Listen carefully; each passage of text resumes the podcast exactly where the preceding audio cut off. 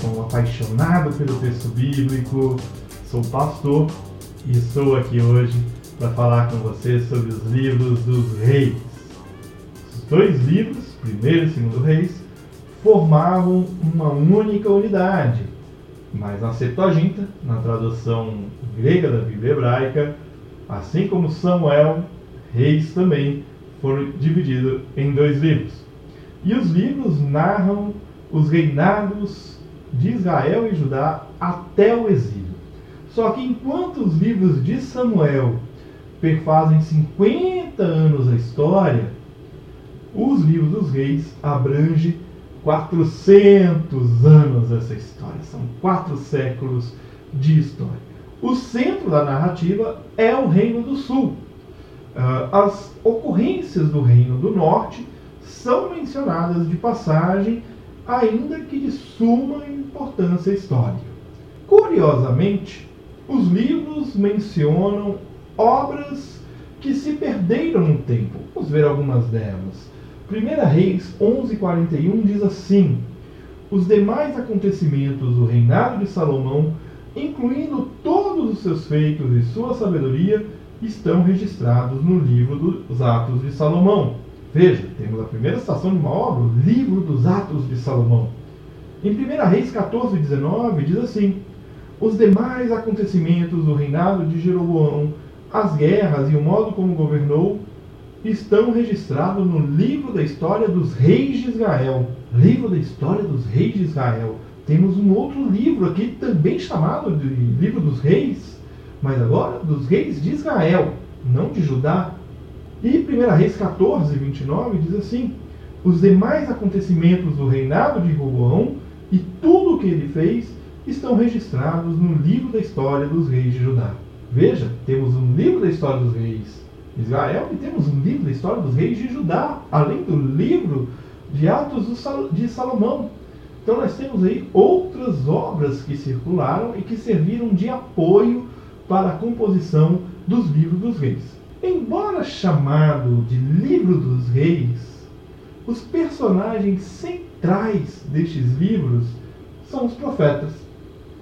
1 Reis 13 e 14 e também 16 falam de anúncios proféticos de juízos. Além destes, tanto 1 quanto 2 Reis trazem a história de dois profetas que você já ouviu falar deles com toda certeza, que são Elias e Eliseu. Mas por que relatar tanta ação profética em meio ao relato dos reis? Por que falar tanto de profeta? Ora, os historiadores deuteronomistas estão apontando para os leitores que Deus, que Javé, corrige os rumos e age com justiça, mesmo quando os reis estão distantes dos preceitos de Deus, mesmo quando há infidelidade por parte do povo, Deus move a história e levanta homens e mulheres para corrigir e apontar a direção. Como podemos então esboçar os livros dos reis? 1 Reis 1 e 2, nós temos o fim da história da sucessão ao trono, a morte de Davi e Salomão assume o governo. De 1 Reis 3 a 11, nós temos o reinado de Salomão. De 1 Reis 12 a 2 Reis 17, nós temos a história dos reinos de Judá e Israel. E de 2 Reis 18 a 25, a história de Judá após o fim de Israel até o exílio. Mas como eu disse há pouco, nós temos dois personagens neste livro que são centrais: Elias e Eliseu. Portanto, eu não posso olhar para o livro dos reis apenas na perspectiva dos reis. Então eu apresento a vocês duas propostas de esboços do livro dos reis, um sobre a história de Elias e outro sobre a história de Eliseu. Então a história de Elias poderia ser dividida assim. De 1 Reis 17, 1 a 6, nós temos Elias predizendo a Acabe uma seca e ele se refugia é, junto à torrente de Querite. Do versículo 7 a 24 do mesmo capítulo, temos o episódio da, de Elias com a viúva de Sarepta. Em 1 Reis 18, de 1 a 19, Elias e Acabe. De 20 a 46, a sentença de Deus no Monte Carmelo. 1 Reis 19, de 1 a 18, a manifestação de Deus no Horebe. Do 19 ao 21, a vocação de Eliseu.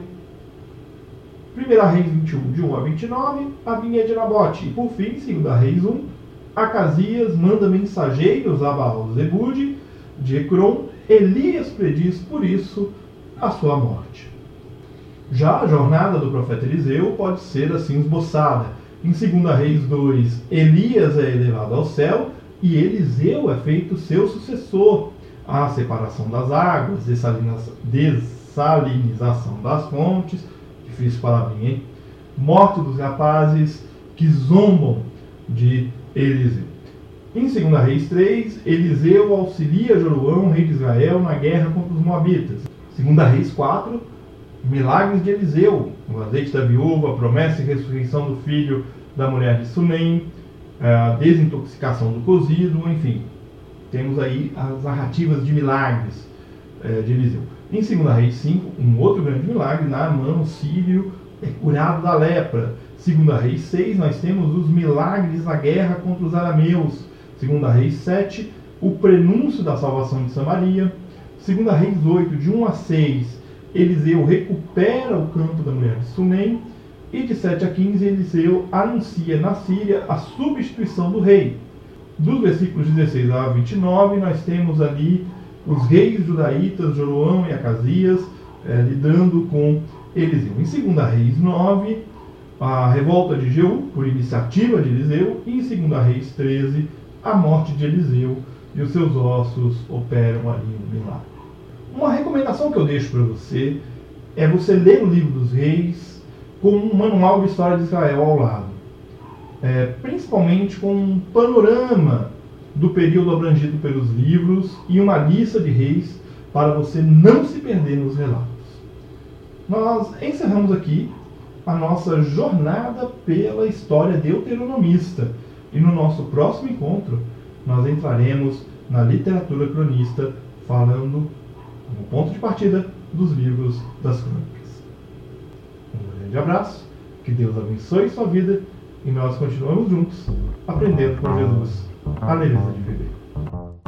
Você ouviu o podcast Café com Alecrim. Eu sou Giovanni Alecrim, pastor da Igreja Presbiteriana Independente do Brasil e um apaixonado pelo texto bíblico e eu convido você a conhecer melhor os meus conteúdos em giovannialecrim.com.br. Um grande abraço e seguimos juntos, aprendendo com Jesus a leveza de viver.